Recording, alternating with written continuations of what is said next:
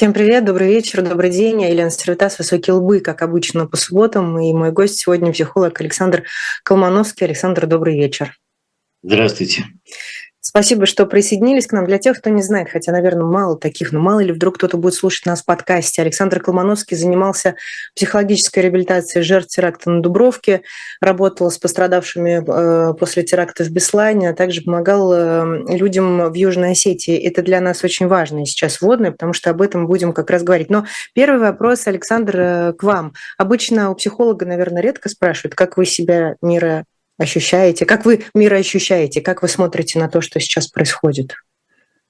Ну, как всякий обычный нормальный обыватель, естественно, очень встревожен, очень раздерган и чувствую очень сильное негативное давление. Правда, мне может быть немножко легче, чем другим, потому что, знаете, вот эта непрошенная подсказка всем нашим слушателям и зрителям, когда страшно, когда неопределенно, когда ты потерян, первое мощная мера по сохранению собственного тонуса – это как угодно, чем угодно помочь всем остальным, которые вокруг тебя, которые тоже растеряны и чувствуют неопределенность.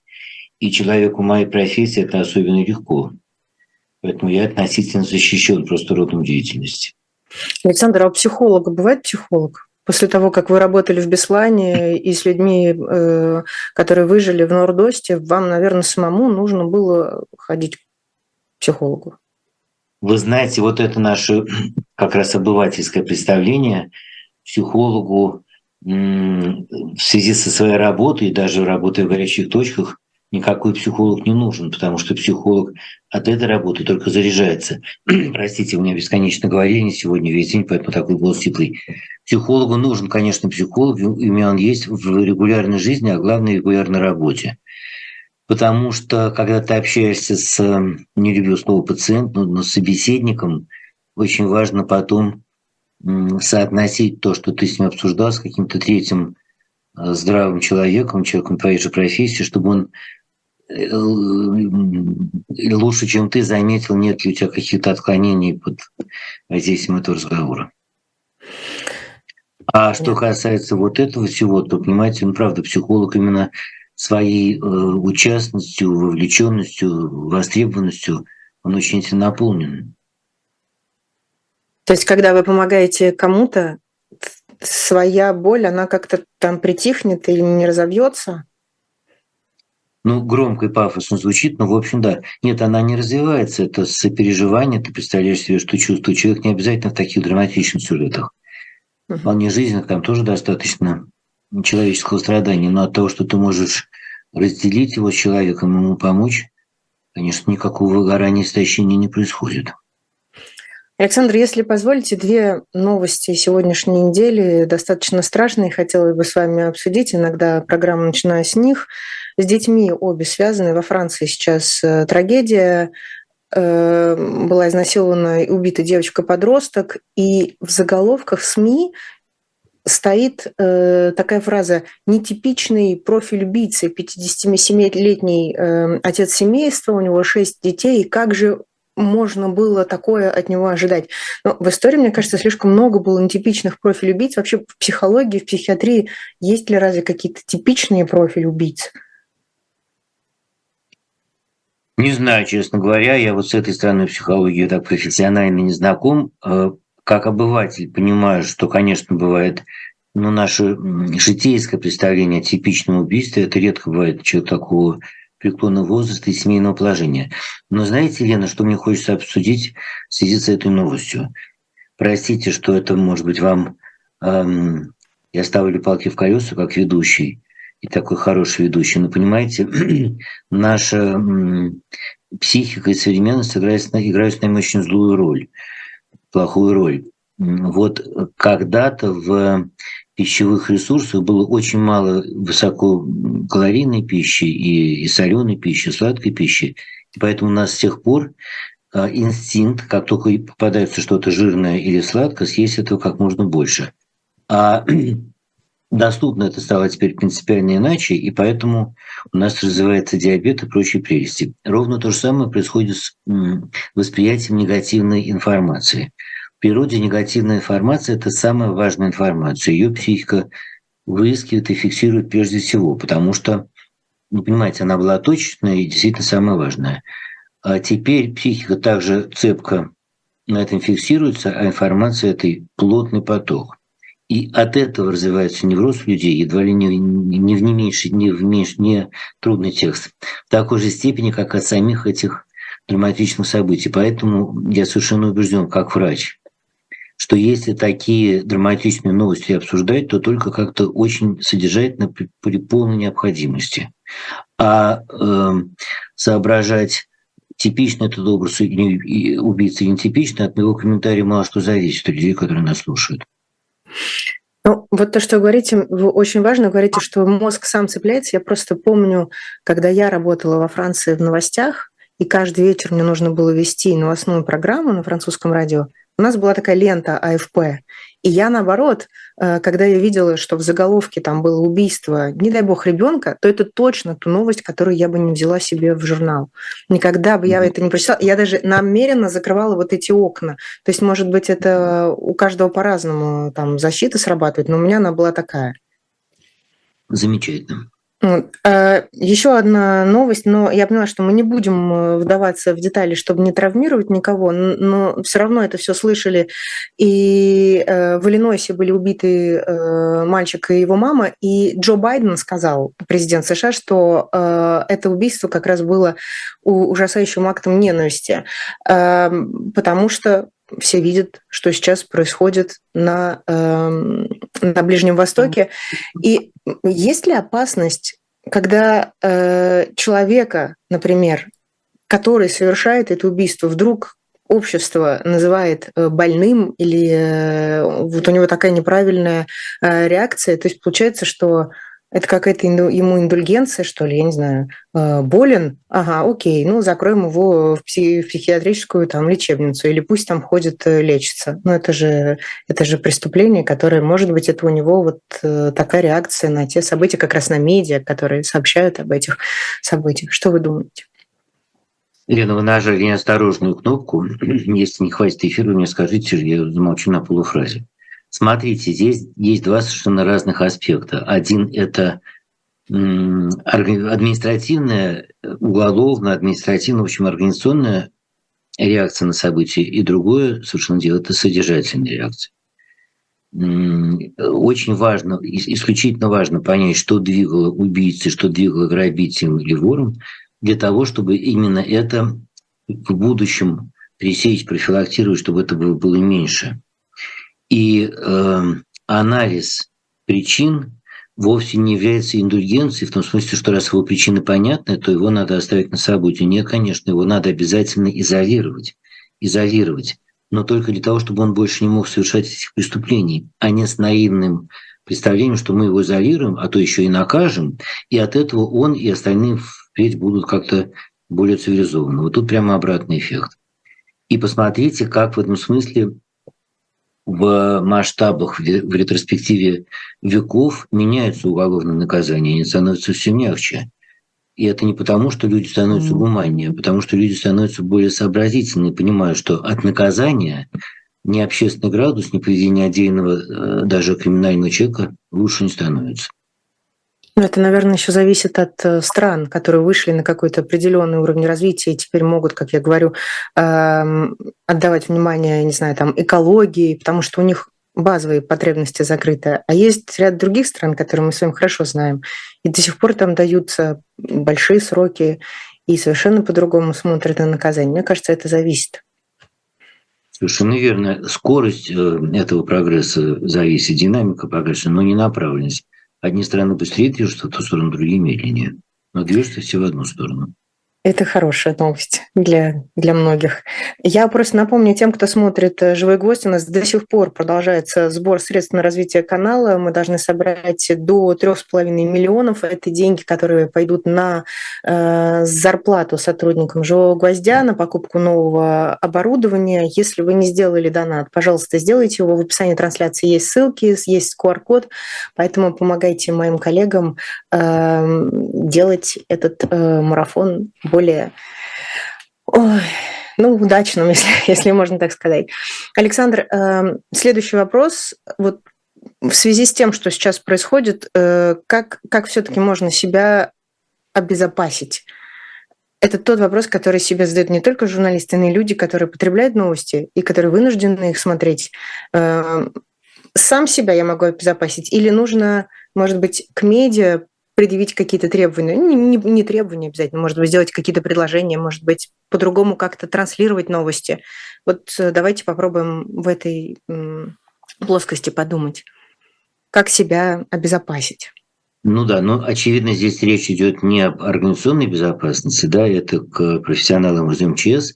Что касается психологической и эмоциональной безопасности, это правда очень важный разговор. Я очень рад, что вы журналистка его поднимаете, потому что от вашего брата-журналиста, от вашей сестры журналистки здесь очень много зависит.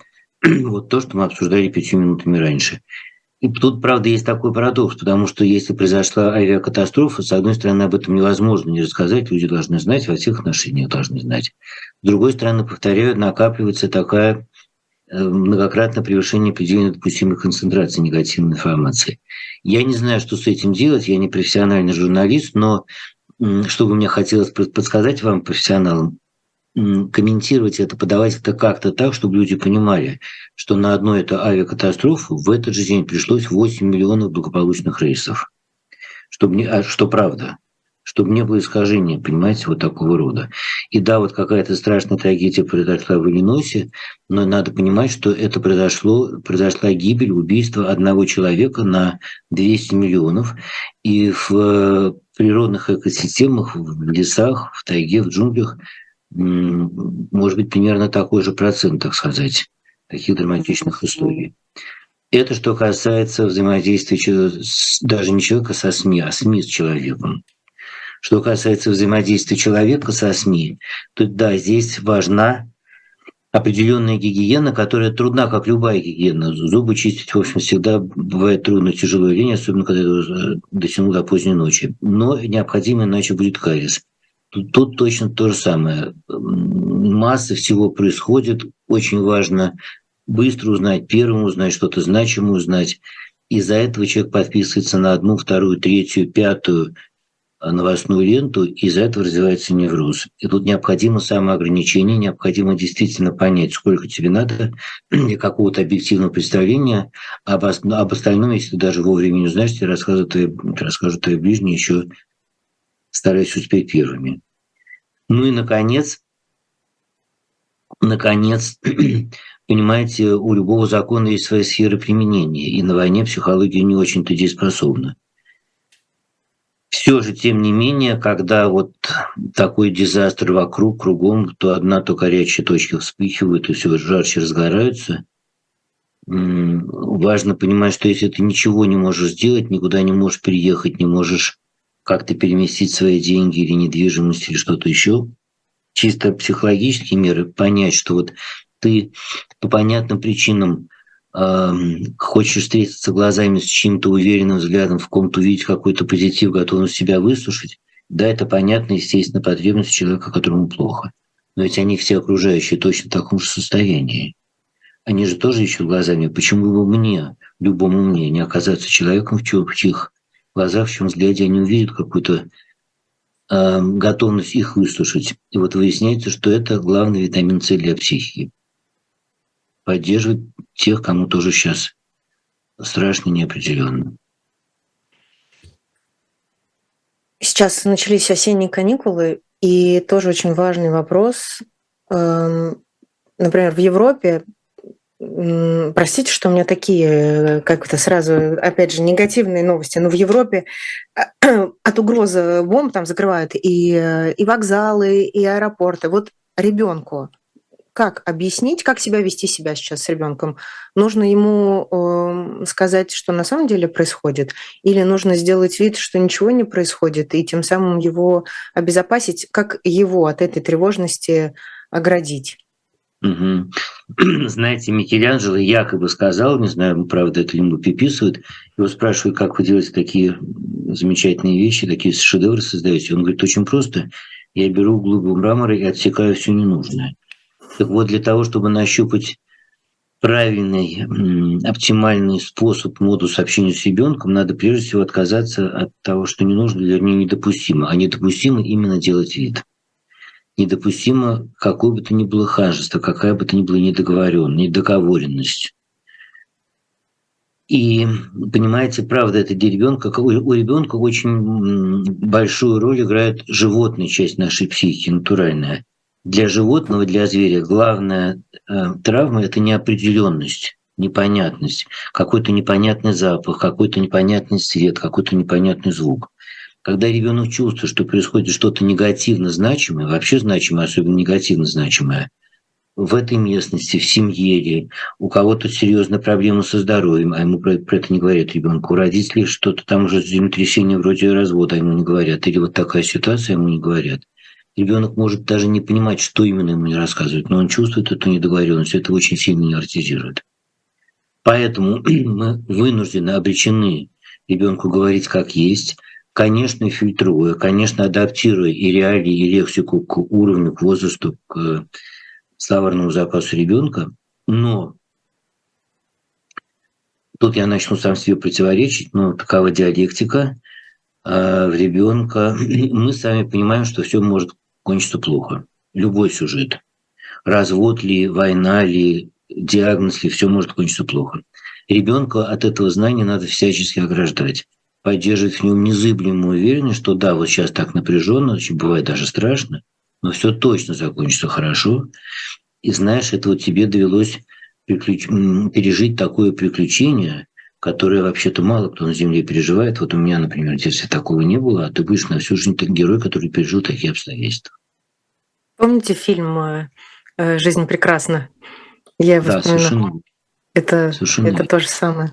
Да. да, но это такое хорошее художественное привлечение, но метафора этого фильма очень точна. Вы как-то сказали, что война неизбежно ожесточает людей.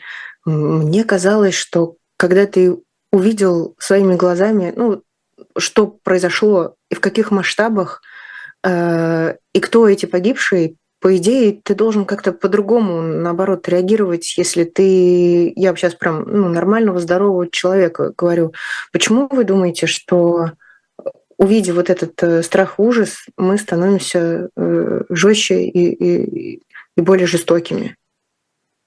Ну, во-первых, потому что очень часто этот страх и ужас видят близкие тех, кто погиб.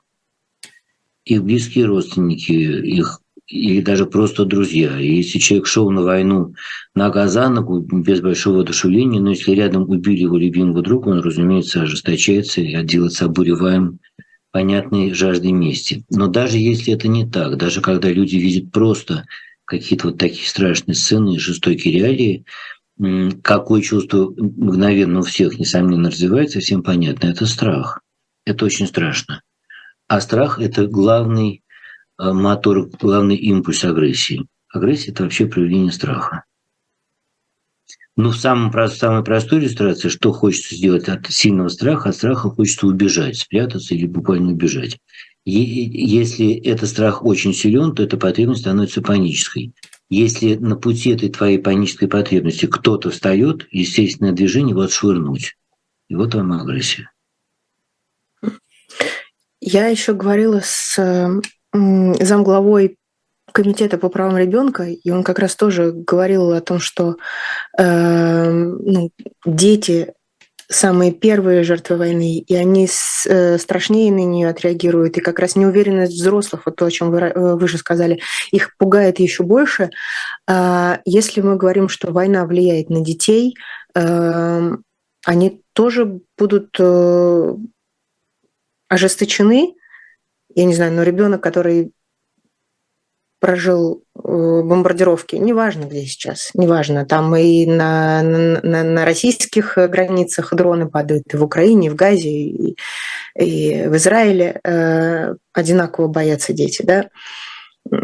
Эта жестокость тоже им будет свойственна впоследствии? От страха ребенок и человек любого возраста делается более перепуганным, то, ли, то есть более ожесточенным. Если уж совсем вам научную подоплеку вскрывать, что происходит у жертв таких катаклизмов, у заложников терактов, у, у близких, э, чьи близкие, у людей, чьи близкие погибли, у них, как это ни странно прозвучит, резко падает самопринятие. Они начинают чувствовать себя плохими и неправильными. Это животное архаичное чувство практически, но очень острое. Но если пытаться его приблизительно словами развернуть, никто не думает того, о чем я сейчас говорю, но вот чувство каково. Это со мной за что-то произошло. Вот э, в, э, в каких-то других местах, в правильных местах, там живут правильные люди, с ними этого не случается, а со мной случилось. И от этого развивается острая потребность в самоутверждении. Я вспоминаю эпизод, вот через год после Бесланского теракта я с большой группой детей подросткового возраста, которые были в заложниках, возил их там в Италию, на юге под Неаполем. Замечательная была поездка. И вот поздним вечером мы идем по какому-то городку, Четрара, по-моему, назывался. Это типичный итальянский такой пряничный городок, красивая старинная площадь с ручащим фонтаном, они были замлевшие, и где-то вдалеке показалась стайка местных подростков. Просто идет там группа 5-6 э, ребят. Мимо нас, не к нам даже шли, и наши начинают резко, энергично, отчаянно материться вспыхивает вот эта глубинная неуверенность в себе безотчетная, поэтому острая тяга потребность самоутверждения. Хорошую новость хочу с вами еще обсудить. Вчера, вчера э, говорили о том, что были освобождены э, два, две женщины, две американки, мать а. и дочь. Счастье это, это действительно хорошая новость, прекрасная новость. Она, по-моему, открывает э, надежду и всем остальным семьям. Э, когда вы работали с жертвами, когда вы работали с теми, кто пережил теракты да, э, на Дубровке или в Беслане, вы знаете, что сейчас с этими женщинами должно происходить. Вот что будет с ними сейчас? Их освободили. Э, дальше что? Какая будет работа с ними, психологов, э, что Я сейчас поделюсь своими предположениями. Не знаю, насколько они будут интересны, но сначала хочу другое сказать. Вот хорошо, что вы вспомнили этот эпизод. Вот освободили двух заложниц. Казалось бы, очень радостное событие. Но посмотрите, сколько вокруг этого события тумана, который как раз людей невротизирует. Почему именно их? Как они были выбраны? Каков был механизм освобождения и так далее, и так далее это едва ли не, не, это напряжение, кажется, в значительной степени нивелирует позитив от самой новости. Это та самая недоговоренность, недосказанность, которую надо тщательно избегать и в общении с детьми, и в общении с нашим братом человеком вообще. Что касается их ближайших перспектив, ну, они, понятно, сейчас в шоке. Я думаю, необходимость работы с ними психологов или других врачей определяется остротой этого стресса. Мы не знаем, что они там пережили в заложницах. И вполне вероятно, что просто вернувшись в свои семьи и некоторое время полежав пластом на кушетке и выпивая виски, они вполне придут в себя. Я не иронизирую. Серьезно? Но оно, оно может взорваться через э, месяц, через шесть и даже через год. Смотрите, что значит взорваться. В чем конкретно состоит эта травма, посттравматический стрессовый синдром – Стрессовое расстройство, простите, в том, что, ну вот понятно, просто человек нервничает, он боится, он напряжен. Это точно со временем понемножку само по себе сойдет. Ну не, не, не в ноль, но почти на нет. Но в чем действительно долгосрочное действие такой травмы, такого стресса, это то, что человек становится действительно более раздражительным, более стрессонеустойчивым, более агрессивным. И проявляется это, как правило, не в обычной жизни, а только в стрессе, в конфликте. Пока мы с теми моими бесланскими детками шли просто по площади, они были овечки белые, пушистые. И вот, что значит взорваться, повторяю ваш вопрос, действительно может с неделями, с месяцами обнаружиться, что эти две американки стали заметны для их ближних и знакомых, более раздражительные, более неустойчивые тогда им потребуется какая-то профессиональная терапия. Вы сказали, э, вы употребили этот термин посттравматическое стрессовое расстройство. Не, не все понимают, что это такое. Есть э, посттравматический там, синдром, расстройство. А, и у меня почему-то было такое стойкое ощущение, что это это расстройство или там синдром, может быть, я неправильно это говорю, это всегда присуще было людям, которые там вернулись с войны, э, А оказывается, что его могут испытать и заложники, и, наверное, в каких-то других ситуациях оно может развиваться. Да, это отражено уже в самом названии. Это именно расстройство, связанное с пережитым острым стрессом. И такое расстройство, такая травма бывает у людей, которые не были ни на войне, ни в заложниках, но которые это близко наблюдали. И в том же Беслане ну, практически весь город был поражен жестоко этой травмой. Я вспоминаю одну девочку из пятого класса. Они с родителями опоздали на линейку. Папа что-то там слишком долго брился.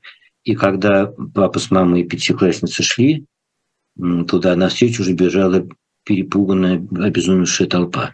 Она, на счастье, поэтому не оказалась в заложницах, но родители почему-то, ну, я не хочу камень в огород кинуть, у них свои представления, считали, что она должна сопереживать одноклассницам, одноклассникам, которые там сидят в этой школе захваченной.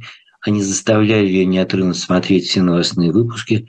Как только закончился штурм, они повели ее еще в буквально дымящееся здание. Она по школьному кабинету, где на полу валялись обугленные сочинения и у нее было тяжелейшее расстройство. Едва ли не более тяжелое, чем у детей, которые вышли потом живыми. Интересно, а, а что родителями двигало, что у них в голове, как это можно было объяснить? Это такое чувство э, благодарности за то, что их отвело, но мы теперь должны все равно страдать вместе с теми, кому не так повезло, как нам? Просто... Может быть, не исключено. Какая-то своя внутренняя логика у них была.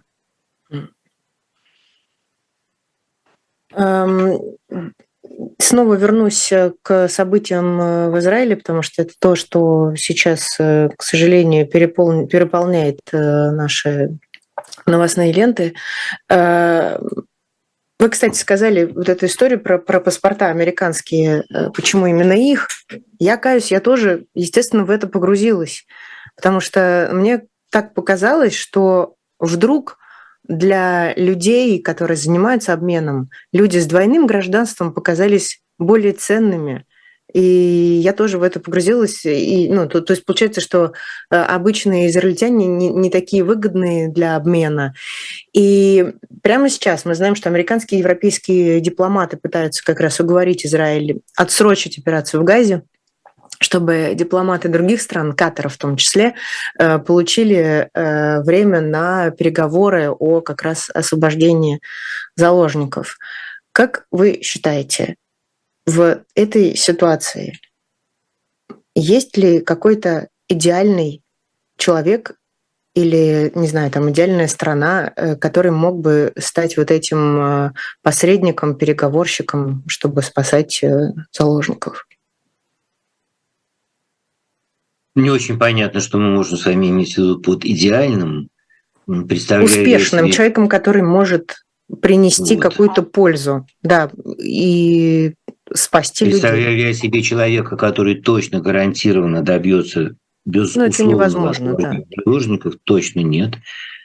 Эм, какой должна быть фигура, которая, на мой взгляд, в этом смысле будет максимально дееспособной, я не знаю, какой процент она сможет освоить, там 80 или 20, это человек, который это очень специальный человек, должен быть очень, он должен очень специально владеть своим состоянием. Человек, который в переговоре с террористами, со злодеями, с бандитами не испытывает к ним личностного внутреннего протеста. Человек, который может одновременно взять голову, позицию и картинку мира и той, и другой стороны. Вот как бы искренне хотя бы на момент переговоров в это выиграться, сыграть. Вот он будет максимально услышан. И а это, это должен быть... Здесь, Простите? Это вопрос не так логики, не так бартера. А людьми в таком аффекте больше всего владеют чувства, а даже не выгода. Это должен быть человек, который ими будет точно услышан. Ну, а вы думаете, например, профиль психолога, опять же, конечно, и разные есть психологи, но вот профиль психолога, мне кажется, был бы наиболее удачным. Но я, наверное, может быть, и ошибаюсь. Нет, вы совершенно правы. Психолог как раз это и есть пример, и не единственный, но пример такой фигуры. Кто бы к нему ни пришел, в каком бы состоянии человек этот ни был, как бы он ни был социально негативен, психолог может ему помочь только если он берет голову его картинку, не обязательно соглашается с ней, но понимает, вот прямо эмоционально понимает, знаете, сейчас такое модное выражение эмоциональный интеллект. Представляете себе, как этого человека жизнь шаг за шагом завела в нынешнюю позицию, заставила совершать нынешние поступки. А у вас бывали такие э, ну, пациенты?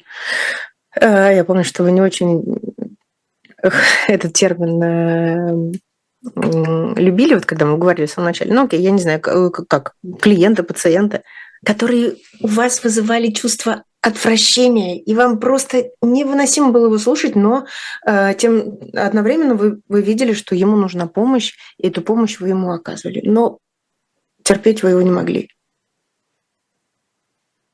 Да, у меня так было раза 3-4 за, за 30 лет, и за, не знаю, гораздо больше, чем 10 тысяч проконсультированных людей.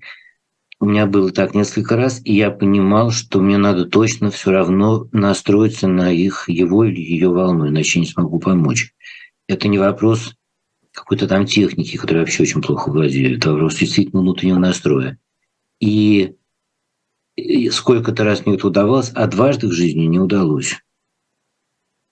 И я сказал, что, знаете, как я вот представляюсь, вот приходит такой человек, я чувствую, что совсем не могу. У меня, простите, шерсть дыма встает на затылке, на загривке.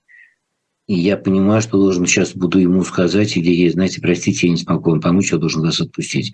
И тогда мне становится так ее жалко. А кто, кроме меня? Она же ко мне шла, у нее была надежда, что меня отпускает, меня теплеет и я оказываюсь дееспособен. Но вот, повторяю, дважды я так себе помочь не смог. И один раз я эту женщину отпустил, я даже помню, до сих пор довольно пожилая была женщина. А один раз я потерпел очень приятное поражение. Это был мужчина, ну, совершенно такой асфальтовый каток, и он сам по себе вызывал у меня сложные чувства, но кроме того, он меня перебивал на каждой моей полуфразе. И я вот сколько-то раз пытался, так то справа, то слева, и минут через 15-20 я ему сказал, знаете, я не помню, Руслан, допустим, у меня, простите, я не смогу вам помочь, я должен вас отпустить. А он не ушел. А он не сдался, он говорит, нет, я хочу, нет, говорите, нет, давайте. Он меня смог вернуть обратно в нормальное состояние, и дальше мы с ним очень хорошо сотрудничали несколько месяцев. Спасибо, это очень ценно тоже. Я э, сейчас зачитаю нашим слушателям рекламу, э, потому что это тоже помогает нашему каналу. Э, вопрос к вам. Почему вам стоит прочитать новый роман Виктора Пелевина «Путешествие в Элевсин?» И сразу же ответ. Знаете, чем завершилась масштабная трилогия о посткарбонной цивилизации? Вас ждет триумфальное возвращение литературно-полицейского алгоритма Порфирия Петровича. Более 30 лет проза Виктора Пелевина служит вам и нам опорой в разъяснении прожитого и дает надежду на будущее, которое всем нам еще предстоит заслужить. Покупайте прямо сейчас 20-й роман одного из главных прозаиков, пророков современных современности прямо сейчас по ссылке. Надеюсь, мои коллеги выведут ее на, на, на экран. А со мной Александр Колмановский, психолог. Александр, вам, кстати, Пелевин когда-то служил опорой и надеждой? Нет. Нет уже, нет. Текст готовили мои коллеги.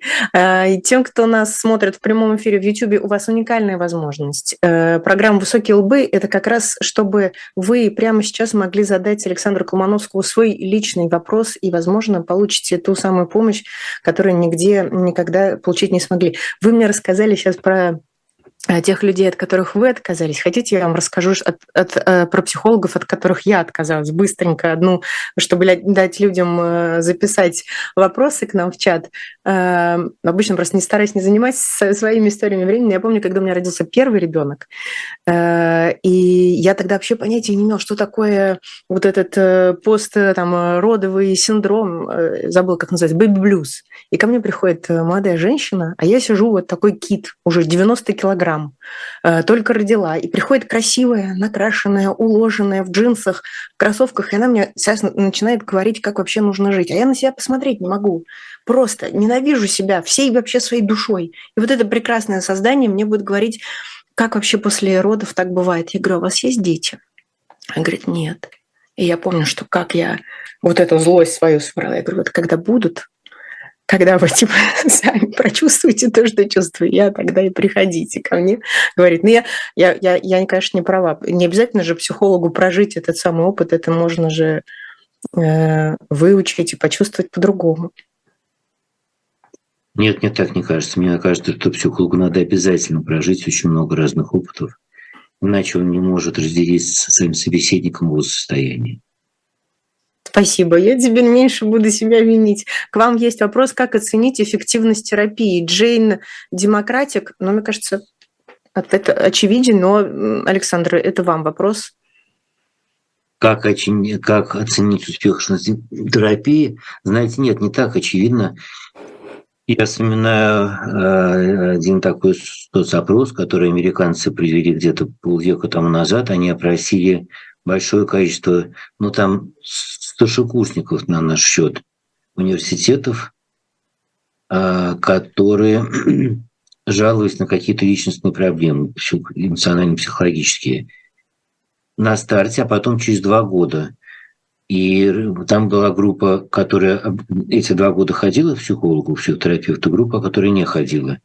И выяснилось, что среди тех, кто ходил, через два года фиксировали улучшение в своем состоянии. Кажется, там что такое 64%, а среди тех, кто не ходил, 60%. То есть практически никакой достоверной разницы не было. Но, правда, это было полвека там назад, с тех пор психотерапия, вообще психология довольно сильно развились. Но все-таки как оценить успех терапии? Вы знаете, мне кажется, что тут есть два очень-очень субъективных показателя. И первый – это просто удовольствие от общения с терапевтом если с этим человеком, с этим именно человеком вам приятно общаться раз в неделю или раз в месяц, то это хорошее дело, не бросайте, дорого стоит. Ну а второе – это действительно улучшение своего состояния. Или по каким-то конкретным параметрам, ну, допустим, уходит нерешительность, понемножку уходит, радикально она не может уйти. Или человек начинает меньше теряться в каких-то публичных ситуациях. Или какой-то общий тонус, пусть даже его трудно вот какому-то пытливому собеседнику – проиллюстрировать, но какое-то внутреннее ощущение больше наполненности. У вас было так, что люди, которые обращались к вам за терапией, настолько им было приятно с вами общаться, что они становились вашими друзьями, и вы много лет с ними поддерживаете связь, именно как с друзьями уже, а не как с людьми, которые к вам идут за терапией?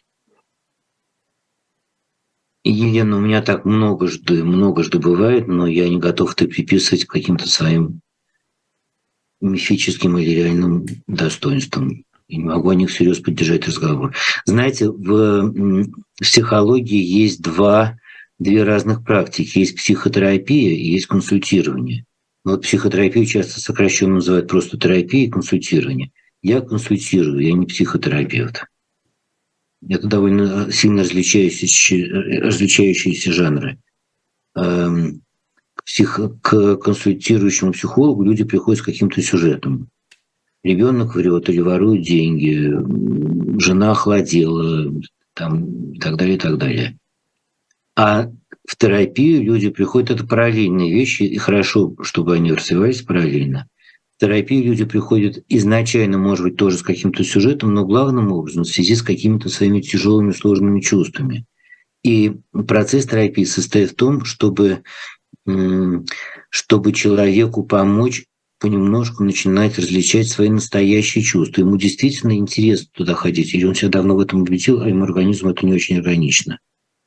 Но в самой примитивной иллюстрации, почему я сейчас смеюсь? Потому что мне действительно смешно, или потому что мне человек рассказал анекдот, навязывая изо всех сил его юморной эффект.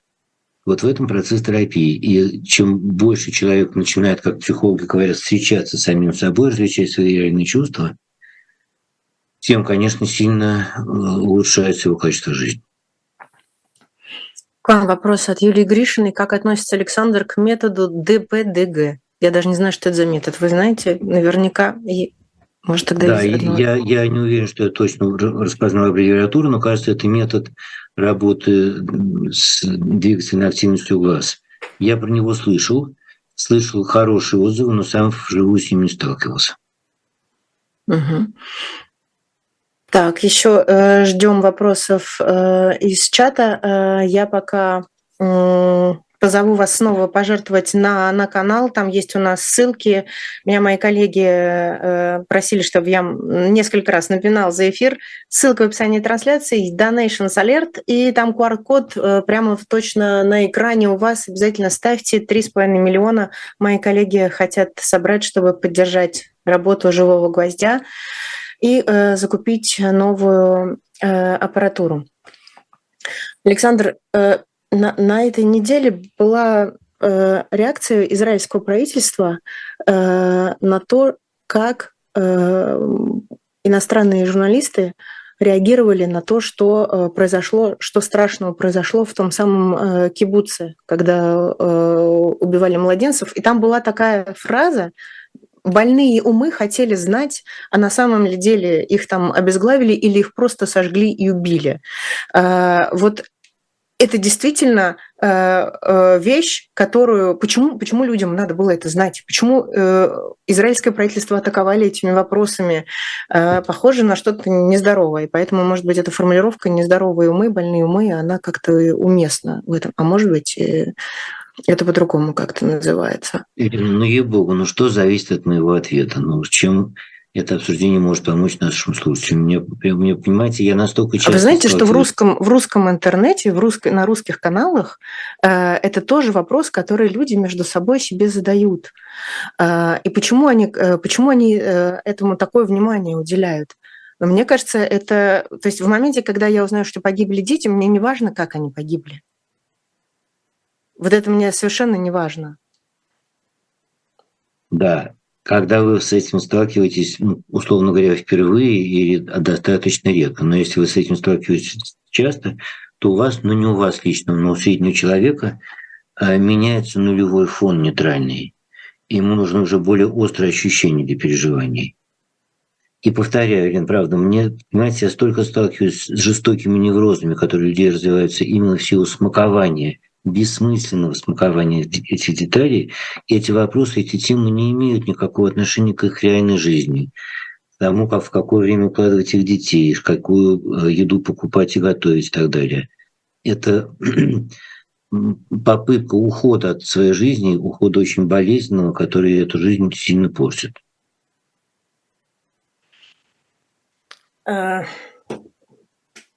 Есть э, вопрос к вам. Принимаете ли вы э, на онлайн-консультации? Не знаю, почему этот вопрос нужно было задать в чате, но так как он звучит для вас, то, Александр, я вам должна его задать.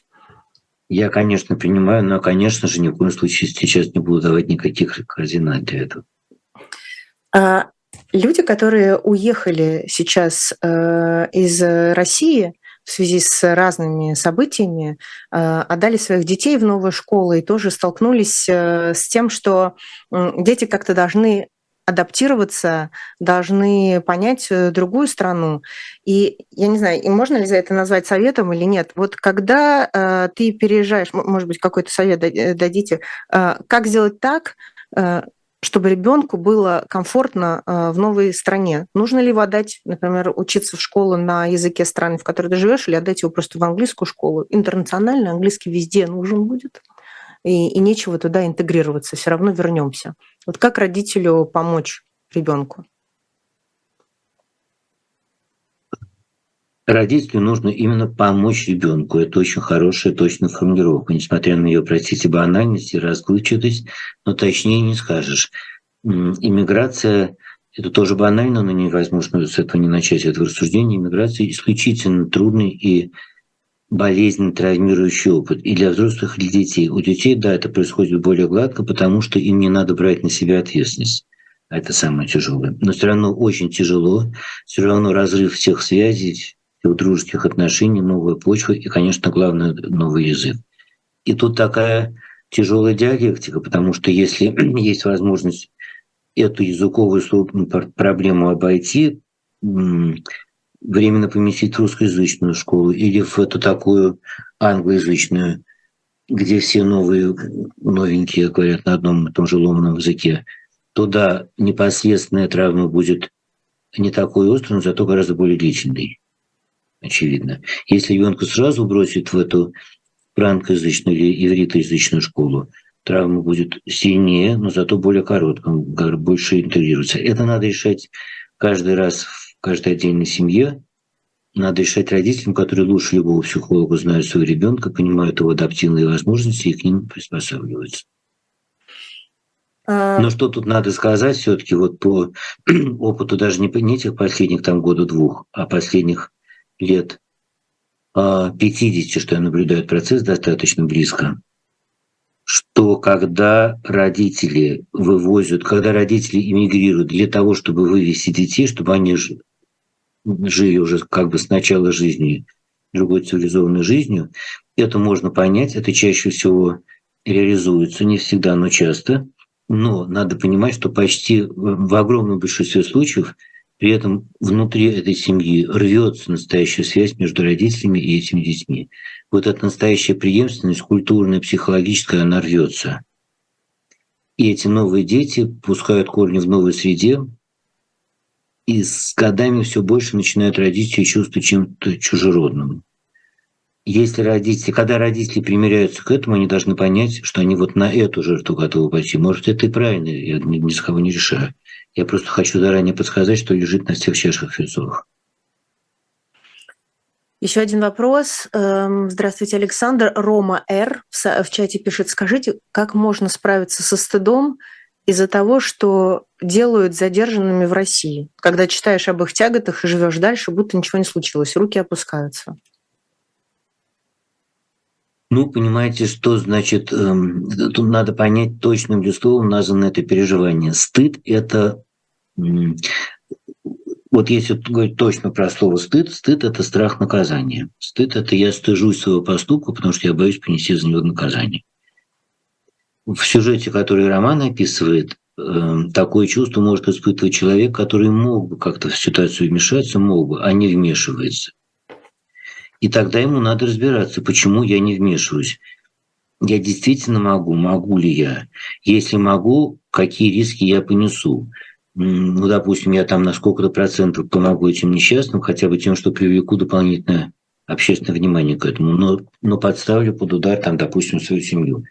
Или я могу это сделать без риска для своей семьи, допустим, у меня семьи нет – я просто дрожу, боясь за свое благополучие, тогда стыд будет вполне закономерным. Но если человек наблюдает этот кошмар ну, как-то сильно извне, и с другой стороны, или не имеет никакой возможности, даже из России, но не имеет возможности вмешаться, тогда это называется не стыд, это травма такого беспомощного сопереживания. Мне жаль Романа, который это чувство испытывает, но это но в каком-то смысле хорошо, гораздо большую озабоченность вызывают люди, которые хладнокровно смотрят на эти чужие мучения. И это боль, это подоходный налог, э, который человек платит на то, что зато он нормально устроен, как бы у него все нормально с эмпатией. А чувство вины, которое вы наверняка уже много раз слышали, и сто раз это обсуждалось э, в такой либеральной, в, в этом либеральном бабле, в пузыре, в Фейсбуке, чувство вины за то, что там сейчас происходит. А от этого чувства нужно избавляться? И потому что а есть люди, которые прям, нужно... знаете, простите? Ничего. Нет, про, есть люди, которым это реально мешает жить, и они просто там, не знаю, там на любом форуме кричат, насколько им плохо, и они настолько виноваты. Ну, по-моему, делу там это никак не поможет. И тоже я там различаю вину и ответственность. Но есть люди, которые, да, они с этим чувством вины не, не, не хотят жить. Очень хорошо, что вы назвали эти два слова, что вы различаете вину и ответственность. Я хочу тоже поделиться своим взглядом на эту разницу. Скорее всего, мы с вами об одном и том же говорим, но это надо донести до слушателей, зрителей. А я, кстати, не, не знаю никогда, это видеоканал или аудио? Нас видят или слушают? А нас, нас видят и, и будут слушать в подкасте. Понятно. От чувства вины надо стараться избавиться всегда. Вина – это не конструктивное чувство, это страх наказания. И по какой причине человек, действительно находящийся далеко за границей, может чувствовать вину за то, что происходит, скажем, в России, это если его кто-то обвиняет, и он эти обвинения принимает на свой счет. То есть его обвиняют люди, которые считают себя гораздо более прогрессивными и совестливыми. И ему надо вот с этим чувством вины разобраться. Я действительно в чем-то виноват. Или этими людьми движет потребность в самоутверждении и там, потребность в том, что все остальные оказались подвижниками Все, кстати, кроме них самих. А вот ответственность – это другое. Ответственность – это анализ, констатация причинно-следственной связи. Почему, что произошло. Почему у меня пропали деньги, которые я куда-то вложил? Почему моя поездка куда-то не оправдалась? Вот это надо обязательно анализировать не для того, чтобы найти виноватого, а для того, чтобы понять, как мне в аналогичной следующей ситуации поступить иначе. Но иногда, когда мы анализируем, э, анализируем, мы все равно в конечном итоге найдем того, кто несет эту ответственность, и, возможно, он будет виноват. Если мы говорим, ну, например, про какие-то э, военные преступления даже, да, неважно, опять же, где они совершались. Если мы знаем, откуда вылетела ракета, куда она упала, потом мы знаем, кто им запустил, кто дал приказ, и, и поднимаемся так до, до самого верха. Ну, разумеется, но это другой поиск, э, он вряд ли касается конкретного какого-то частного лица. Вот какой смысл мне или вам в этом под этим углом зрения рассматривать военные действия? Даже если мы выясним, что надо было бы что-то там изменить, остановить, а мы сами этого не сделали, понятно, что это не в цепочке причинно-следственных связей. Еще один э, момент, который, который тоже э, часто э, обсуждается, это люди, которые живут в России, ну, там, просят прощения украинцев, э, отказываются от российского гражданства. Это, по-моему, тоже как раз в этой же плоскости там, вины и ответственности лежит. Но это, по-моему, тоже не, не, из-за того, что я отказалась от российского гражданства, я как-то стала э, ближе и понятнее украинцам. Это такая ситуация, которую мы все вместе должны пережить и как-то из нее выйти. В вопрос? Нет, я, я говорю, что это, это примерно та же самая история про чувство вины. Не, не потому что... То есть невозможно же отказаться от паспорта, я не знаю, там, стать, э, взять украинское гражданство или израильское гражданство, и вдруг э, это чувство вины, оно пропадет. Это не связано с паспортами. Это то, что э, обсуждается. Мне кажется, что все эти переживания, все эти вопросы решаются на очень глубоком, базовом таком жизненном уровне. Это вообще вопрос взаимодействия человека, прежде всего, с его ближайшим окружением, с теми тремя-пятью людьми, которые от меня действительно реально зависят. И вот когда, если я в этом приближении, насколько-то не то, что идеален, такого быть не может, но осознал, вот чего я, что я должен делать, чего я должен делать, но не могу, и жаль, что не могу, не обвиняю в этой невозможности других. Вот дальше через это можно концентрически расширять претендовать на какое-то более масштабное влияние. А люди, которые э, отказались сейчас от обсуждения внутри своей семьи от э, новостей, э, они, э, может быть, более здоровые, более счастливые. Но вот у меня просто прервалась тоже связь с некоторыми родственниками, потому что у нас кардинально разные позиции.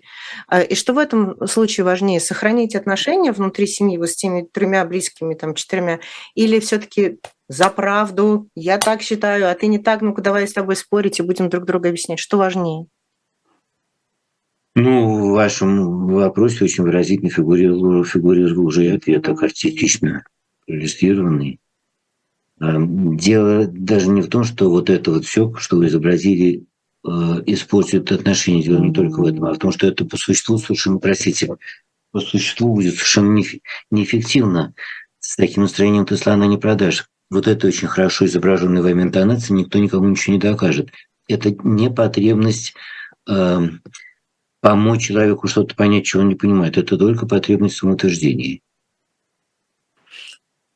Александр Колмановский, гость э, «Живого гвоздя». Мой э, последний эфир, э, последний, последний вопрос, у нас минута до конца эфира.